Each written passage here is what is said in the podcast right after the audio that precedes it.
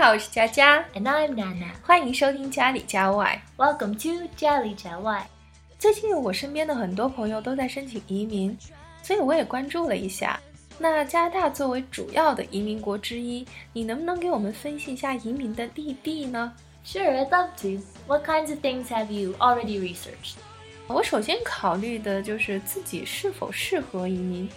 其实不是所有人都适合移民的，比如说一些在国内有发展潜力的人就不适合出国，因为国内的机会会更多。 Hmm, yes, Canada doesn't have a big gap between the rich and the poor. If you want to live a fairly comfortable life, Canada is great. But if you want to get rich really quick, it's not likely going to happen. 啊、加拿大的贫富差距不是很大。嗯、我认为还有一些热爱国内生活方式的人也不应该出国移民。 I agree. When my father came to China for the first time, his favorite place was Green Lake Park. 哦，真的吗？那中国的公园和加拿大的公园有什么区别呢？ Well, Canadian parks are very beautiful and relaxing, but they are so quiet. Chinese parks are full of people and activity. Many elderly people are playing instruments, singing, and dancing. Senior citizens can always find company and never get lonely. 对，company 在这里不是公司的意思哦，是指同伴。 That's right, the word company can also mean other people with which to spend time and do things. 其实我们的热闹还不仅仅限于公园呢，还有就是 square dance 啊广场舞。我听说有一个这样的评价，说加拿大好山好水好寂寞， 中国是好脏好乱好快活。 Ah, very interesting. I think that's true. Canada has a much smaller population, and people are generally quite private. 还有就是建议没有强大的心理素质的人不要移民，因为中国的不安全只限于坑蒙拐骗，但是国外的不安全呢可是致命的。 Mm, yes, especially in America, where so many people have guns. Canada has much tighter gun control, but there is still crime. China has a lot of petty crime, like pickpockets and people cheating you out of money. 嗯 But generally, I feel safer in China than Canada. 是啊，中国多的就是 pickpockets 小偷，但是呢，我们经常安慰自己说破财免灾，其实想想也就过了。 For one thing, in China, there are always people around, so you are rarely alone in the dark or something like that. 哦，谋财的多，害命的少。不过呢，如果你在国内过得不是很好的话，又是很能吃苦，其实移民也是一个不错的选择。 yes, there are many successful Chinese people living abroad. For example, they might have started with one small store at the beginning, but after a few years, they may be able to open a chain of stores all around the province. What they are able to potentially earn is higher than a university professor. 哇，竟然赚的比大学教授都多。其实我周围的人出国的主要动力还是为了孩子的教育，以及一些诱人的福利待遇。 I've heard that many Chinese people pay a lot of attention to the child tax benefit. 嗯，对，child tax benefit，一般中国人叫它奶粉金。 听说在加拿大，每个小孩从一出生一直到十八岁都可以每月领取这笔补助。我有一个朋友，他有两个孩子，每月的奶粉金就将近一千加币了。Whoa! 他住在多伦多，一家四口的生活费才四百多加币，这样算下来，给的还是蛮多的。wow, that's great. But not every family can get one thousand Canadian a month. It depends on the family's income and overall situation. On average, families can get around $100 per month for one child. 嗯，是啊，主要取决于 family's income 家庭收入和 overall situation 整体状况。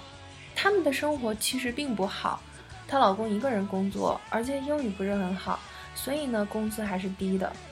Um, the purpose of this subsidy is to help low income families and to make it more feasible for all families to have more than one child if they wish. 嗯，我朋友是在加拿大上学，她生二胎的时候呢，申请了 parental leave 产假在家，于是呢就可以申请 employee insurance， 一个月呢还可以拿到一千多加币，可以拿三十五周。 Hmm.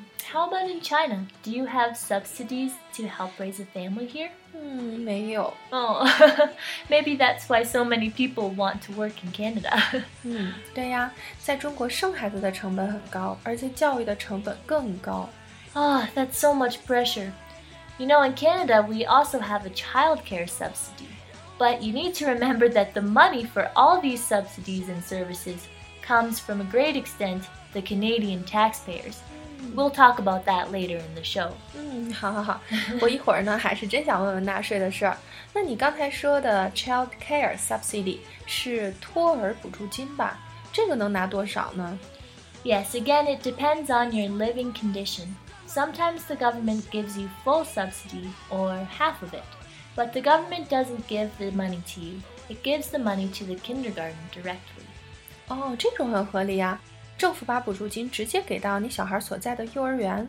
Yes, but you have to wait in line. They will consider the family who has a low income or parents who are still studying first. 哦，那如果两个人都没有工作，会不会被优先考虑呢？Um, no, they will think you have lots of time to take care of your kids yourself. 哦，所以政府是不允许你钻空子的。Yeah, that's right. It's not easy. But we do have a lot of subsidies compared to China. Besides those three above, we also have government housing, employment insurance, and social welfare. 哇哦，福利好多呀！嗯，有 government housing 政府房，还有 employment insurance 失业金，还有 social welfare 社会福利。除了这些补助呢， 其实我听到的被提到最多的还是医疗免费，这个可是一个很诱人的福利啊。If you are a new immigrant to Ontario, for example, you can get a health card three months after your arrival. If you bring this card to a hospital or health clinic, you don't need to pay money. It includes your treatments, meals, and care. 哇，这么好！你拿着 health card，连医院的营养餐都是免费的。 but if you buy medicine, you usually need to pay at least part of the cost. In Canada, you can't buy certain medicine directly. You need to bring the medicine list prescribed from your doctor to a pharmacy. 哦，就是说住院是免费的，但是去 pharmacy 药店开药是需要自己花钱的。If you have a good job, your company will buy you medical insurance. Medical insurance will cover the cost of most medicines. If you don't have a job, the government will give you a subsidy to cover the fee of medicine. 嗯，但是我听着绕来绕去，还是没有花药费啊。to some extent, yes, but there are still many challenges with the Canadian medical system.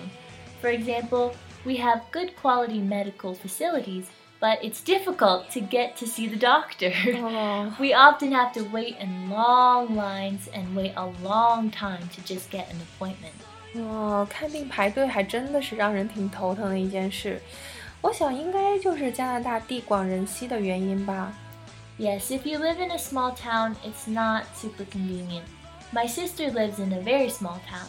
There's no shopping mall or even supermarket. She drives her car to the city about once a month to go shopping and then buys lots of things at one time so she has enough to last a while. 一次买那么多东西，那加拿大的消费高不高呢？Well, consumption's not that high, but the tax is very high. 哦，对对对，刚才还说了想给我们讲一下纳税的事儿呢。For example, say a person's monthly salary is 2,000 Canadian dollars. After the deduction of income tax, you have $15,000 left. But when you want to spend the $15,000, you have to pay the consumption tax. 哦、oh,，consumption tax 就是消费税，它是怎么计算的呢？Well, in Ontario, the consumption tax is composed of local government tax and federal government tax, which, depending on which province you're in, is about 6% and 7% respectively.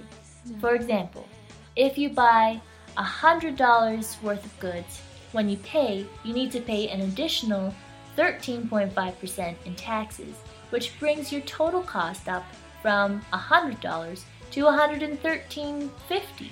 So if you have $2,000 per month, the real value of the goods you can buy with that is only $1,316.37.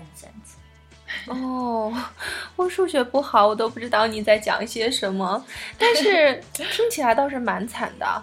我大概听下来的意思就是，如果你要花两千块钱的话，其实大概要上七百块钱的税。不过在中国应该也不低，只是我们并不知道。Yes, I think so. 其实我最羡慕的还是你们可以住在很大的 house 里面，养养花花草草的。Yes, in Canada, you can have a lot more land and a nice sized house, but service fees are very expensive. So a lot of people have to learn to do a lot of things themselves. 哎，我觉得自己动手应该是挺好玩的吧。well, unless it's your hobby and you have a lot of free time, it can be a bit stressful. Being a homeowner is a lot of work.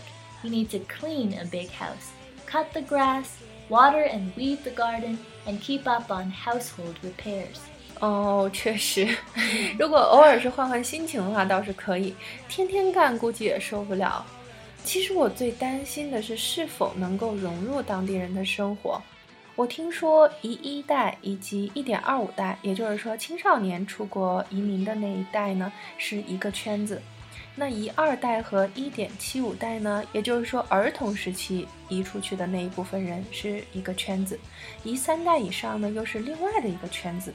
你觉得是这样吗？Oh, I'm I'm not sure, but I think that sounds possible. Maybe it's because they have different cultures. 嗯，是啊。哎，我上次给你提到的我那个好朋友吴东，他开了一个名校工坊，他每一年呢会送出去好多的学生出国留学。但是这些学生呢，反映了其实出国留学语言上面并不是一个特别大的问题，问题是他们很难和当地人融入到一个圈子当中。